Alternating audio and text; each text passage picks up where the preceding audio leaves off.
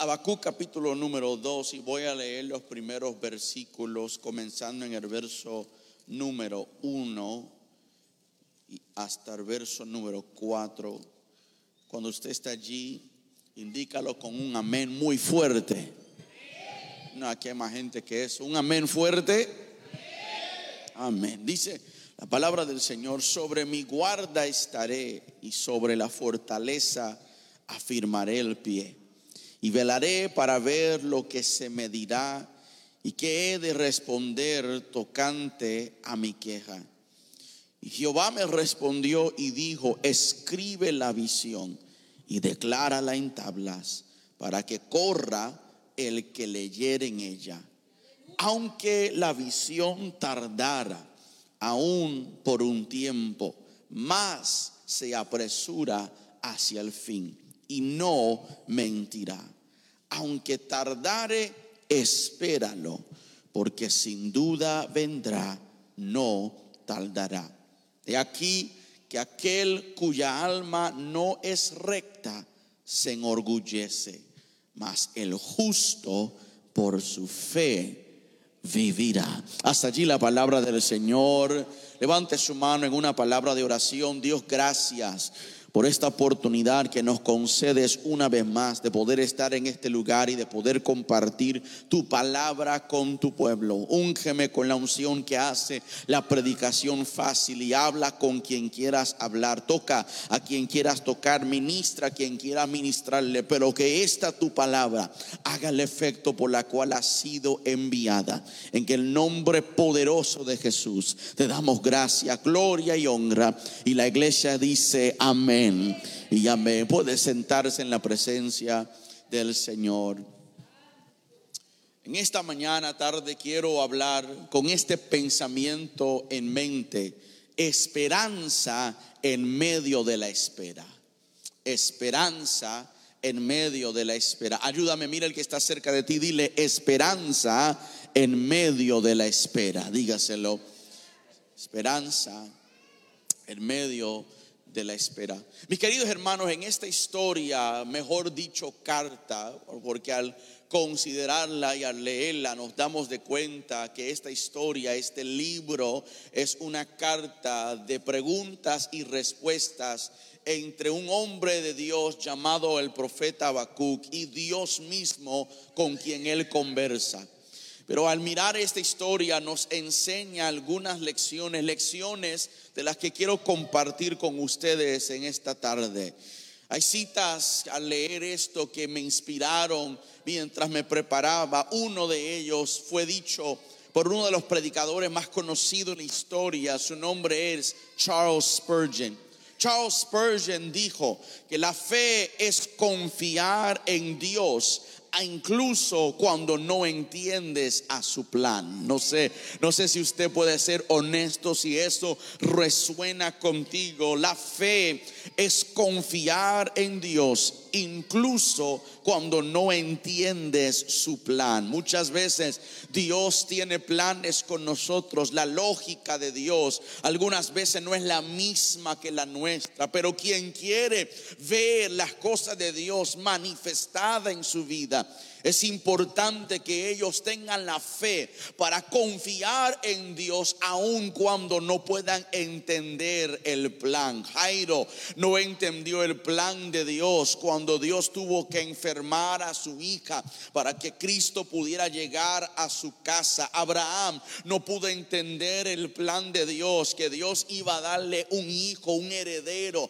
a una avanzada edad. Hay hombres en la Biblia, mujeres en la historia sagrada, que Dios los llevó por una jornada, que si pudieran ser honestos, no entendían a totalidad el plan ni la jornada en que Dios los estaba llevando, pero la fe de ellos les ayudaba a confiar en Dios, aun cuando ellos no podían entender el plan.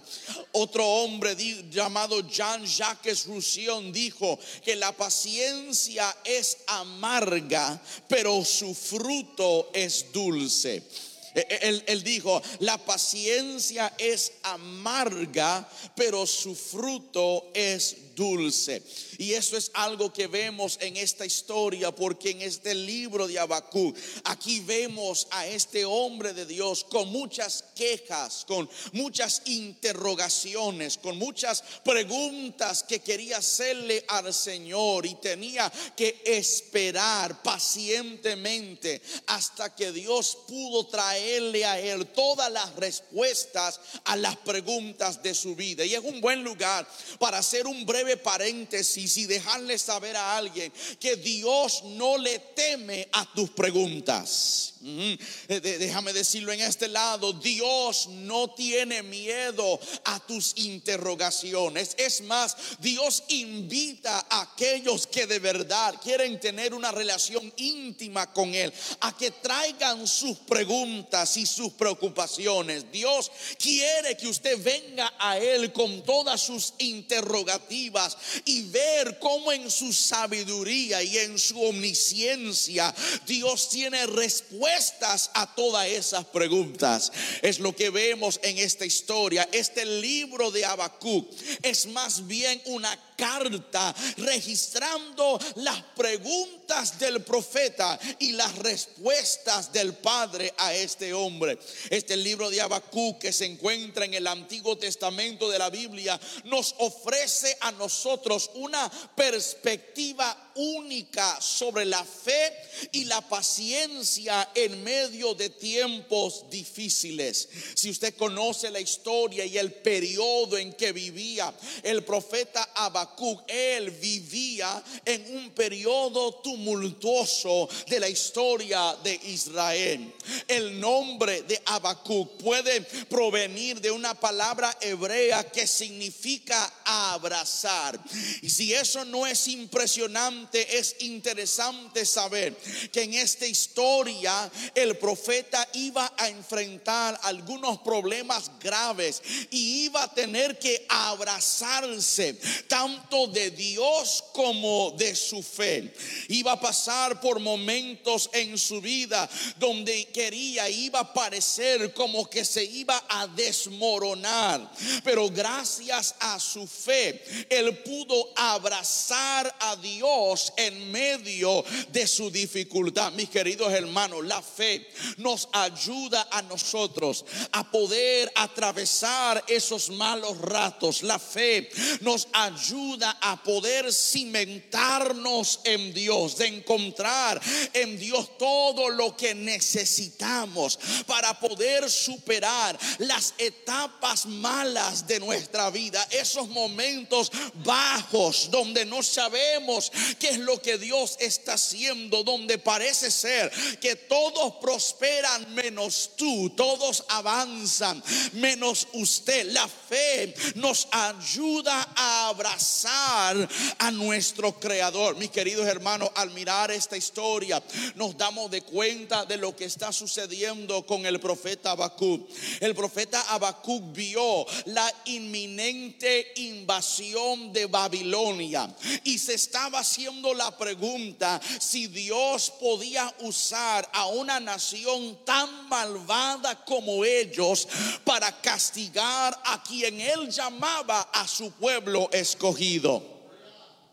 La pregunta del profeta era, yo sé que Babilonia está a la puerta para invadirnos, pero mi pregunta es, ¿podrá Dios usar a un pueblo perverso para castigar a un pueblo escogido? Eran las preguntas que él les presentaba a Dios y este libro describe tres etapas en la experiencia de Habacuc. Primero, presenta la perplejidad de su fe. Segundo, presenta la perspectiva nueva de su fe.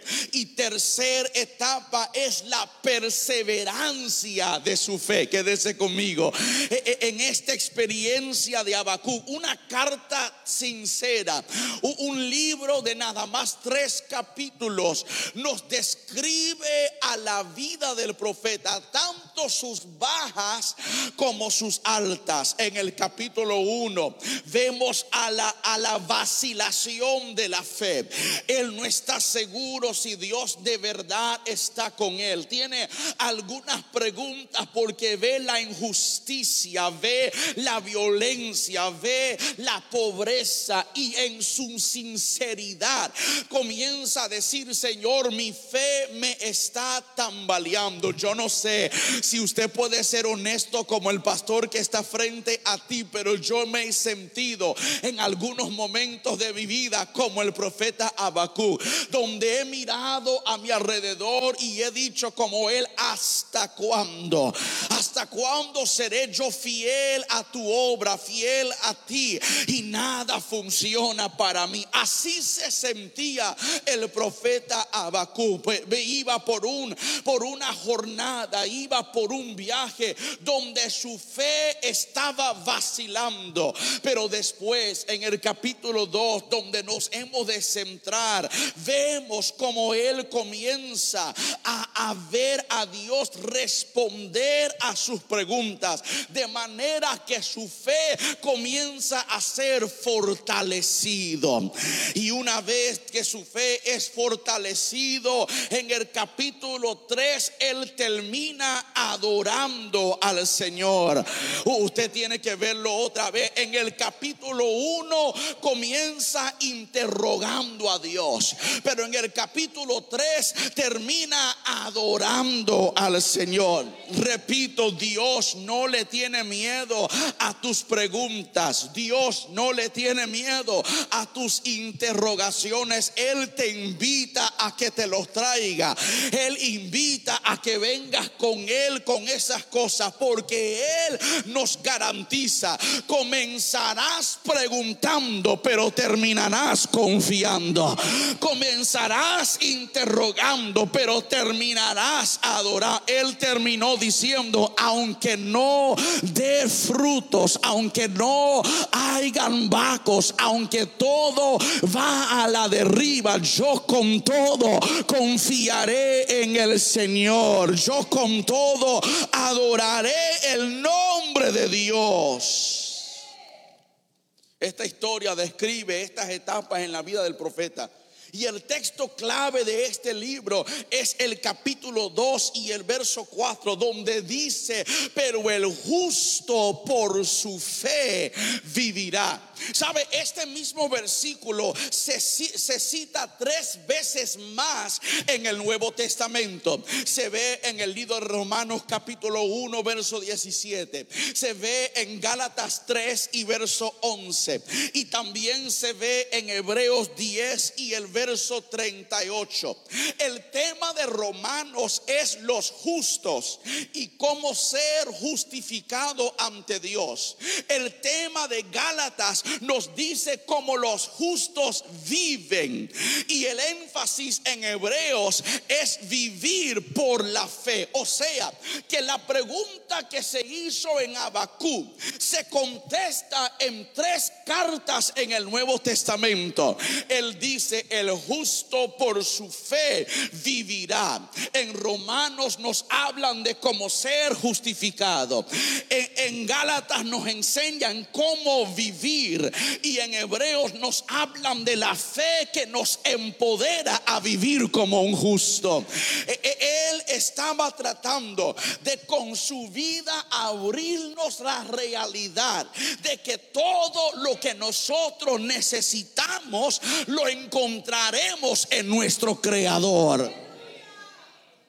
Y a través de sus conversaciones con Dios aprendemos lecciones poderosas sobre cómo mantener nuestra fe en momentos de incertidumbre y de espera. En el capítulo 1, cuando se habla la historia, vemos una oración sin respuesta. Al abrir el capítulo 1 de los versos 1 al 4, Habacuc vio la maldad del pueblo de Dios en Judá y comienza a orar para que Dios obrara en ellos. Pero el Señor parece no escucharlo, porque los profetas nos enseñaban que Dios no podía estar donde el pecado habitaba. Él vio la maldad, él vio el pecado en el pueblo de Dios. Y el profeta anhelaba ver a Dios traer un avivamiento a su tierra. Pero su oración quedó sin respuesta. O es lo que él creía.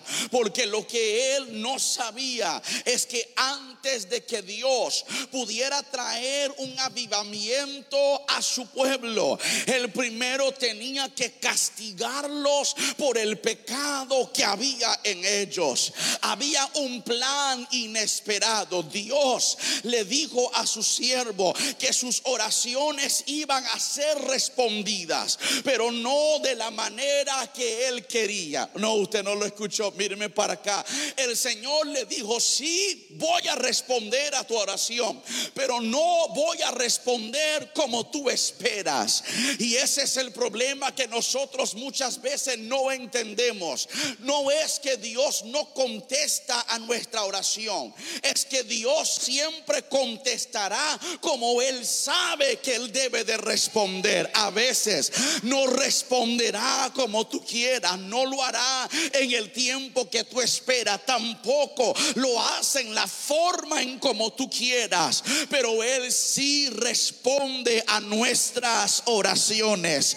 Yo sé que usted no va a decir mucho amén allí, no va a esperar un aleluya de ti, porque tú quieres que Dios te contesta como tú quieres y cuando tú quieres. Pero la verdad del caso es que Dios, que sabe el plan, que conoce el final desde el principio, nos contesta a su tiempo y nos contesta como Él sabe obrar en nuestra vida.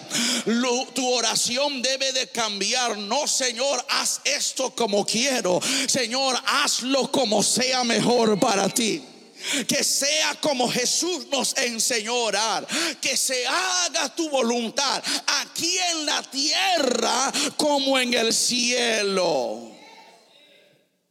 El Señor le dijo a él, yo voy a responder, yo quiero traer un avivamiento, yo voy a eliminar el pecado, pero no lo voy a hacer como tú piensas, no lo voy a hacer como tú esperas. Dios iba a traer a Babilonia contra Judá y castigar al pueblo de Dios hasta humillarlos para que ellos reconocieran que no son un pueblo como los demás, que tenían que vivir separados, santos y cerca del corazón de Dios. Desde el punto de vista humano, la invasión de la tierra y el cautiverio del pueblo pareciera como una tragedia, pero era a la vista de Dios que Dios iba a usar esa tragedia humana para traer un avivamiento espiritual. Usted no escuchó, yo estoy predicando Dios sabe cómo tomar una tragedia. Dios sabe cómo tomar lo que para el punto de vista humano es una, una situación, es un mal momento. Dios sabe cómo tomar esas cosas y usarlos como su obra. Dios puede tomar un divorcio, una muerte, un corazón roto. Dios puede tomar la despedida de un trabajo, un accidente automovilístico, lo que para ti parece como una tragedia, Dios sabe cómo usarlo para introducir su obra a través de eso. No le corras a las tragedias, no le corra de los problemas, deja que Dios los use para la gloria de su nombre. Ven acá Pablo y sabemos que a los que aman a Dios, todas las cosas ayudan para su bien. Desde el punto de vista humano, una invasión era una tragedia. Desde el punto de vista humano, un castigo así era una tragedia. Pero para Dios, Dios iba a usar eso como para sacudir su pueblo. Dios iba a usar eso como para despertar a su pueblo. Dios iba a usar eso como para volver a avivar a su pueblo. Porque de todo modo como fuera, Dios iba a salir por encima de eso. Vemos una oración que él pensaba que iba a ser no contestada. Vemos un plan inesperado, pero también vemos un problema sin resolver porque al final de ese capítulo número uno, ahora el profeta se enfrenta con un problema aún mayor. No era solamente que él observaba el pecado dentro del pueblo, sino que ahora Dios le había presentado este plan inesperado y se queda él perplejo con preguntas como cómo puede Dios ser tan santo, ser tan poderoso y usar a una nación malvada para castigar a su pueblo escogido. Dios pareció contener su lengua a todas estas preguntas mientras el siervo se los gritaba al cielo, pero pronto, pronto iba a llegar su respuesta. Pronto Dios iba a tomar al profeta y ponerlo en un lugar donde iba a poder recibir todas las respuestas que finalmente iban a traer paz a su alma.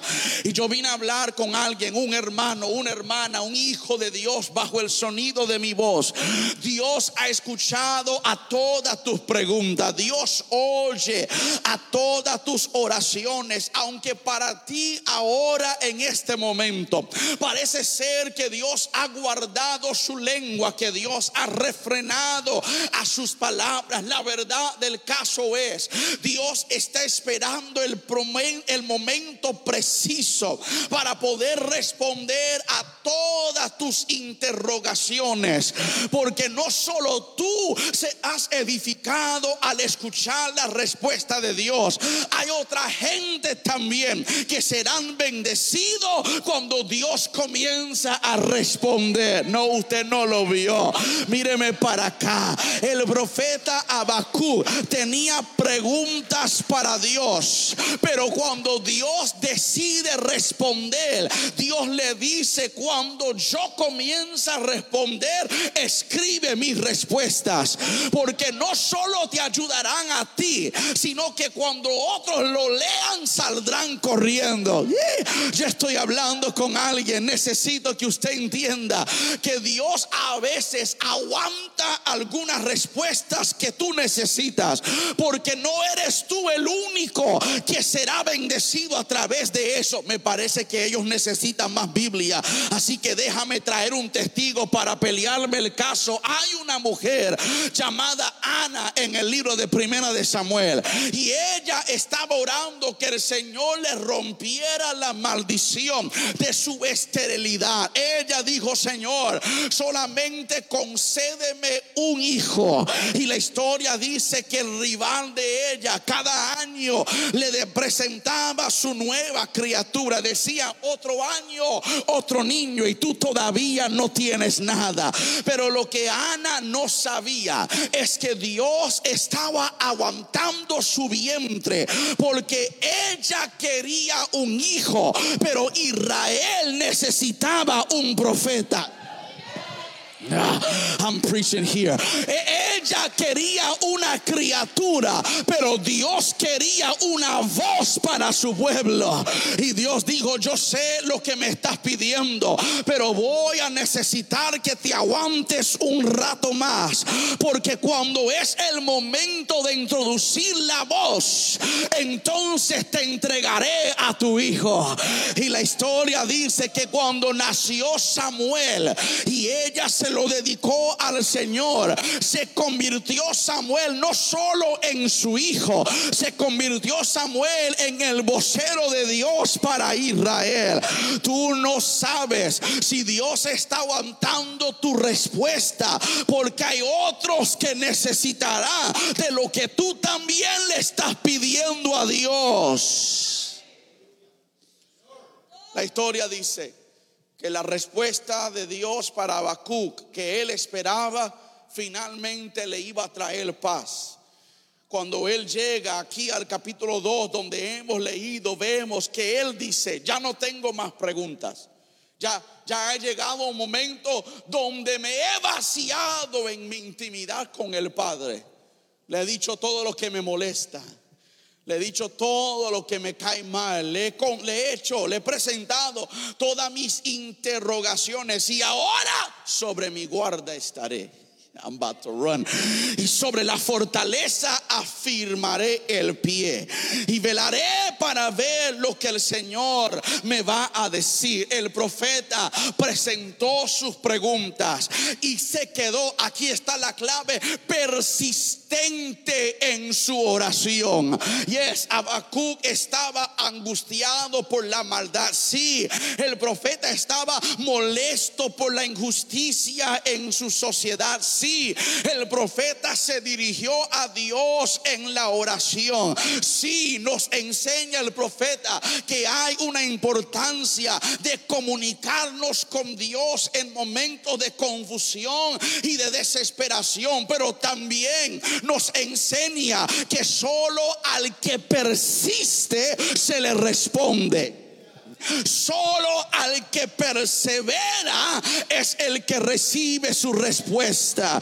Si usted quiere que Dios le contesta, pero fácilmente te das por vencido, I'm sorry para tener que decírtelo, pero tu respuesta no llegará como tú quieres. Dios dice, el que toca se le abrirá, el que llama se le responderá. Hay que permanecer, hay que persistir, hay que ser perseverante, hay que ser consistente en nuestras peticiones a Dios. El profeta dijo, sobre mi guarda estaré y sobre la fortaleza voy a firmar mis pies. ¿Cuál era la fortaleza? La fortaleza era el lugar donde subían aquellos que eran parte del ejército. Y mientras estaban allí, ellos podían desde la fortaleza ver si venía un ataque contra ellos. Era un lugar elevado donde tenían mayor perspectiva. Será ser again.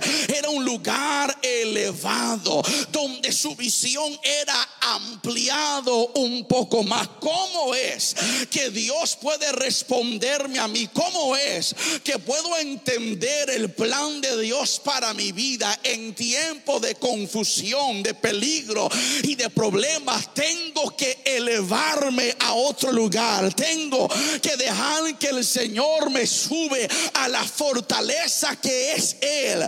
Porque allí Dios me va a ampliar la visión. Abajo tú no entenderás el plan de Dios. Abajo lo único que seguirás viendo son tus problemas. Pero mientras te elevas en Dios, mientras sigues buscándolo a Él, allí entonces podrás afirmarte para recibir tu respuesta de Dios. Mientras sigues donde estás, lo único que vas a ver son tus preocupaciones. Si, si, si perseveras donde tú estás, lo único que seguirás viendo es la maldad, la injusticia, la pobreza, el problema, las situaciones en tu casa, el, el estrés de tu trabajo. Pero cuando decides elevarte, llévame a la roca que es más alta que yo. Hay lugares en Dios donde nos podemos esconder y elevar. Por eso es importante que usted persista en la oración. Porque la oración a veces no te cambia la circunstancia, pero te cambia a ti hasta que Dios cambia la circunstancia.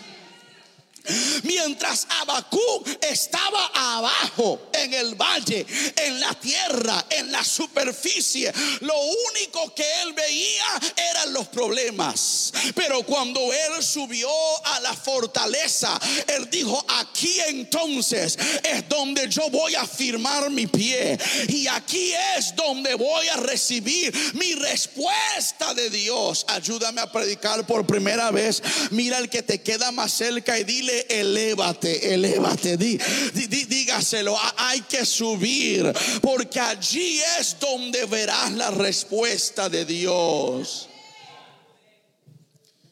Él persistió en la oración, pero no solo nos enseña esta historia, la oración persistente del profeta, también esta historia nos enseña la espera con expectativa.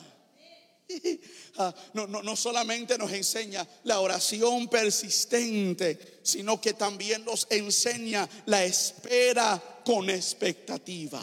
E, e, el, el, verso 2 lo dice, y Jehová me respondió y me dijo, escribe la visión y declárala en tablas para que corra el que leyere en ella. Este versículo, cuando Dios le responde al profeta Habacuc diciéndole que escriba la visión y la haga clara para que aquellos que la lean puedan leerlo es porque quería transmitir no solo a él, sino a todo el pueblo la misma expectativa que él tenía. E-, él dijo, yo estoy esperando algo de Dios. Por eso es que subí a la fortaleza. Yo estoy esperando algo de Dios. Por eso es que afirmé mis pies aquí. Pero yo no solo quiero esperar solo. Yo quiero que otros tengan la misma expectativa que yo. Yo quiero que otros miren a sus vidas y que puedan ser inspirados a creer que en medio de mi adversidad Dios también tiene algo grande para la vida mía. La, la espera, mis queridos hermanos, no debe ser pasiva. La espera no debe ser pasiva.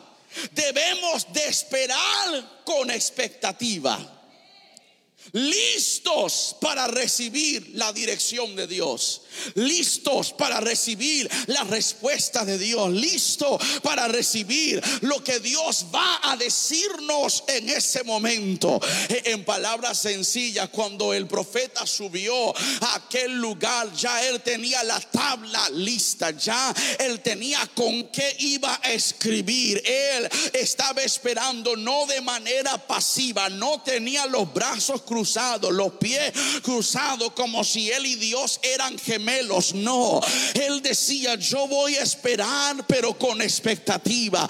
Voy a poner mi oído hacia el cielo, esperando de que Dios me responda. Hay quienes piden algo de Dios, pero no tienen expectativa. Hay quienes desean que Dios obre en sus vidas, pero son pasivos, sin hacer nada con expectativa. La visión que Dios nos da en la espera puede transformar nuestras perspectivas. La visión que Dios nos da, la bendición que Dios nos da, la respuesta que Dios te da en el lugar de espera puede transformar tu vida completamente. El profeta no subió a la fortaleza y se sentó. El profeta no subió a la fortaleza para tomar una siesta. El profeta subió y dijo, sobre mi guarda estaré voy a estar mirando, voy, a estar observando. Me, estoy susurrando a mi mismo corazón de que ya mismo viene por allí mi respuesta. Y yo no sé con quién yo vine a hablar, no sé a quién Dios le está diciendo esto, pero es tiempo de ponerte sobre tu guarda. Porque lo que Dios te dijo que iba a hacer viene en camino solo para aquellos que esperan con expectativa. Si Dios te prometió algo, pero tú no tienes expectativa, es posible de que no se vaya a manifestar. Pero si tienes esperanza, si tienes expectativa, a aquellos Dios les manifiesta lo que Él les dijo que iba a hacer. La espera no se hace de manera pasiva, porque mientras esperamos a Dios, debemos de tener expectativa por las cosas de Dios. La visión que Dios nos da en la espera puede transformar nuestras vidas. Puede transformar no solo la vida tuya, puede transformar la vida de tu familia. Puede transformar tu empresa, tu trabajo, puede transformar tu escuela, tu comunidad. Puede transformar toda tu vida si aprendes el arte de esperar.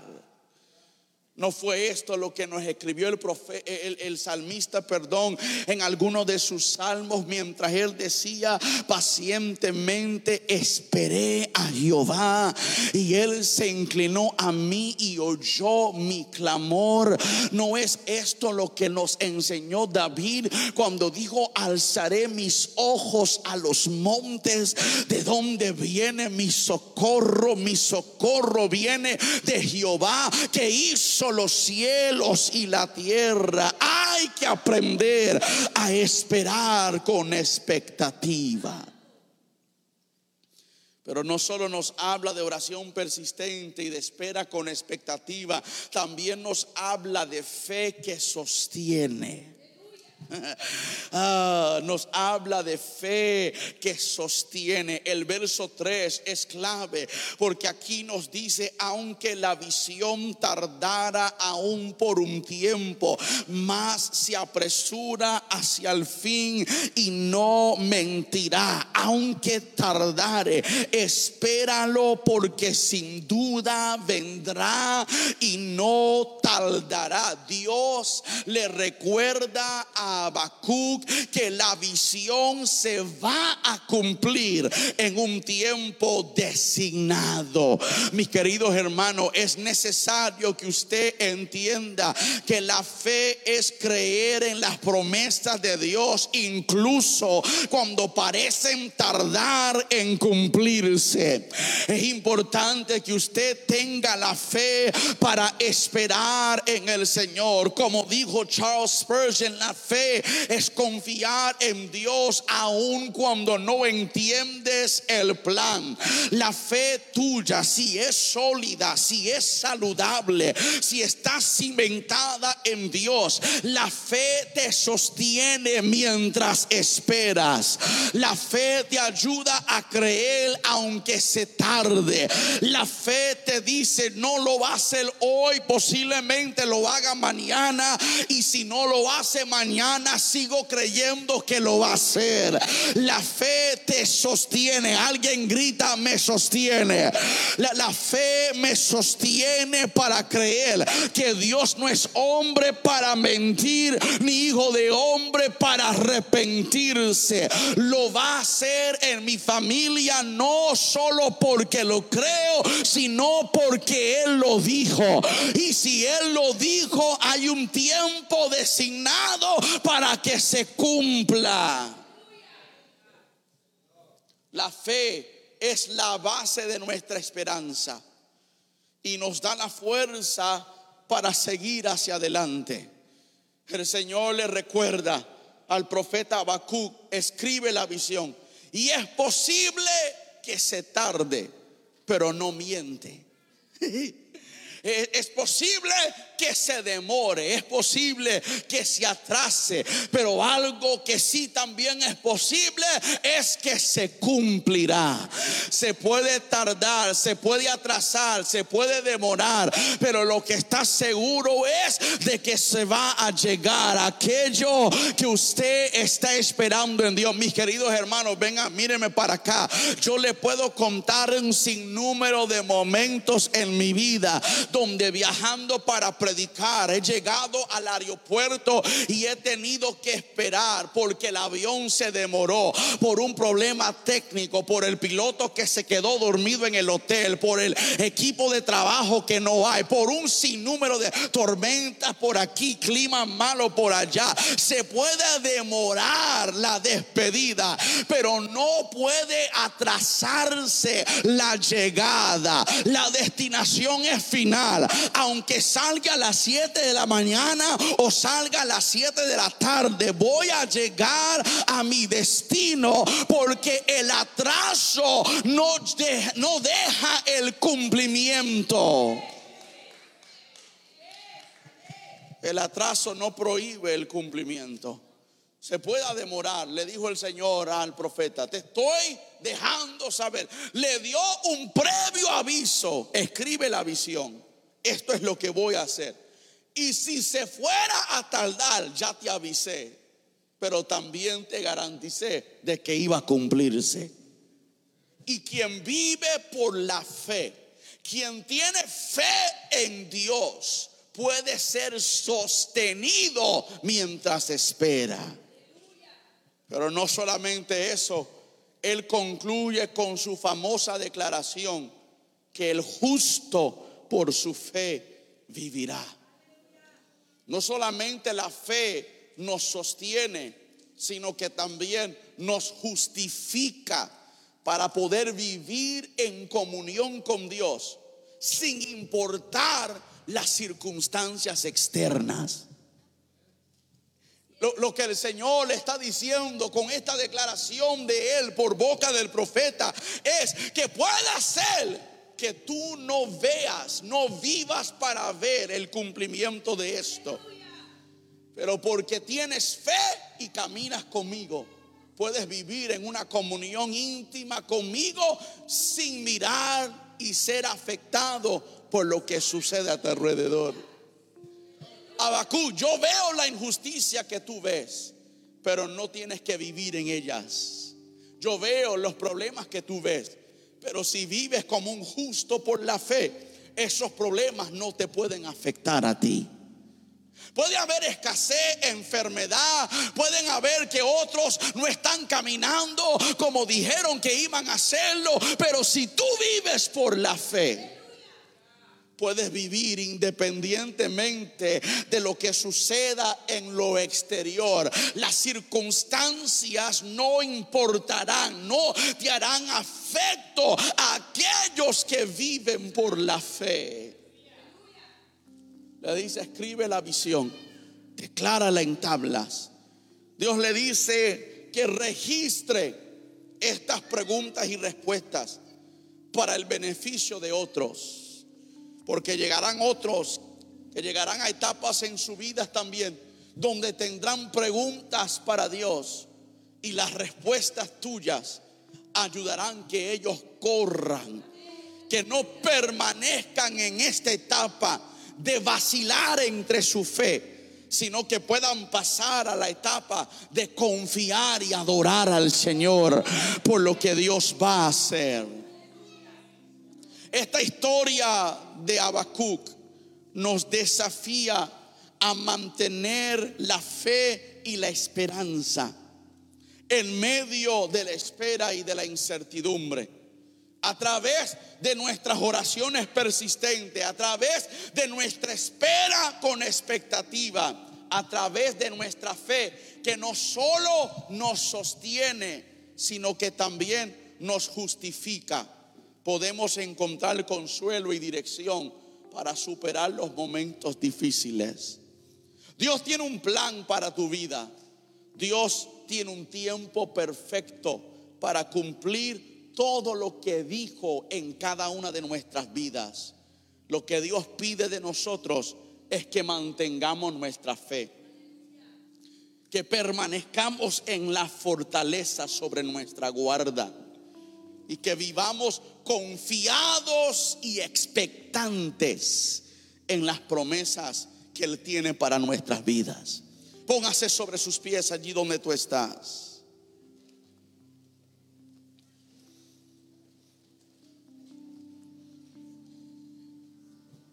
Y allí donde tú estás, levante tus manos al cielo. Que quiero terminar con una palabra y entregar con una oración. Mi oración para ti en esta tarde es que el Señor permita que tu fe no te falte ni te falle, sino que tu fe te sostenga en los momentos difíciles. Que puedas permanecer y persistir en tu tiempo y vida de oración e intimidad.